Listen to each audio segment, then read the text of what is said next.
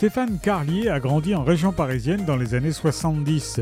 Après une hypocagne et des études d'histoire à la Sorbonne, il est pigiste à François, au Figaro et à l'Express. En 1996, il a intégré le ministère des Affaires étrangères qui l'affecte aux États-Unis, où il reste 10 ans. À son retour, il passe deux ans à Lisbonne avant de s'installer en Bourgogne où il réside aujourd'hui. Il est l'auteur de plusieurs romans parus aux éditions du Cherche Midi comme Grand Amour, Les gens sont les gens, Les perles noires de Jackie O, ainsi qu'une télé-novella.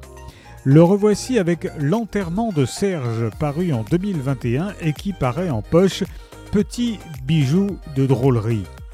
Gilberte Blondeau, sa mère, qui fera une annonce importante. Brigitte Couchou, sa sœur, qui aimerait que ce soit court.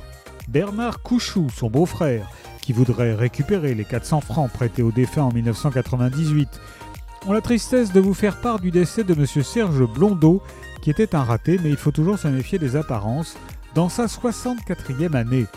Ses obsèques auront lieu le 1er juillet à 13h en l'église Sainte-Clotilde du Creusot et il y sera question de Daniel Guichard, d'une oreille introuvable, d'un sexto envoyé au mauvais destinataire, de franches rigolades et d'autant de tendresse.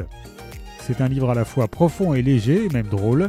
Comment fait l'auteur pour faire de cette satire sociale hilarante un livre qui se dévore d'une traite? L'enterrement de Serge de Stéphane Carlier est paru chez Pocket.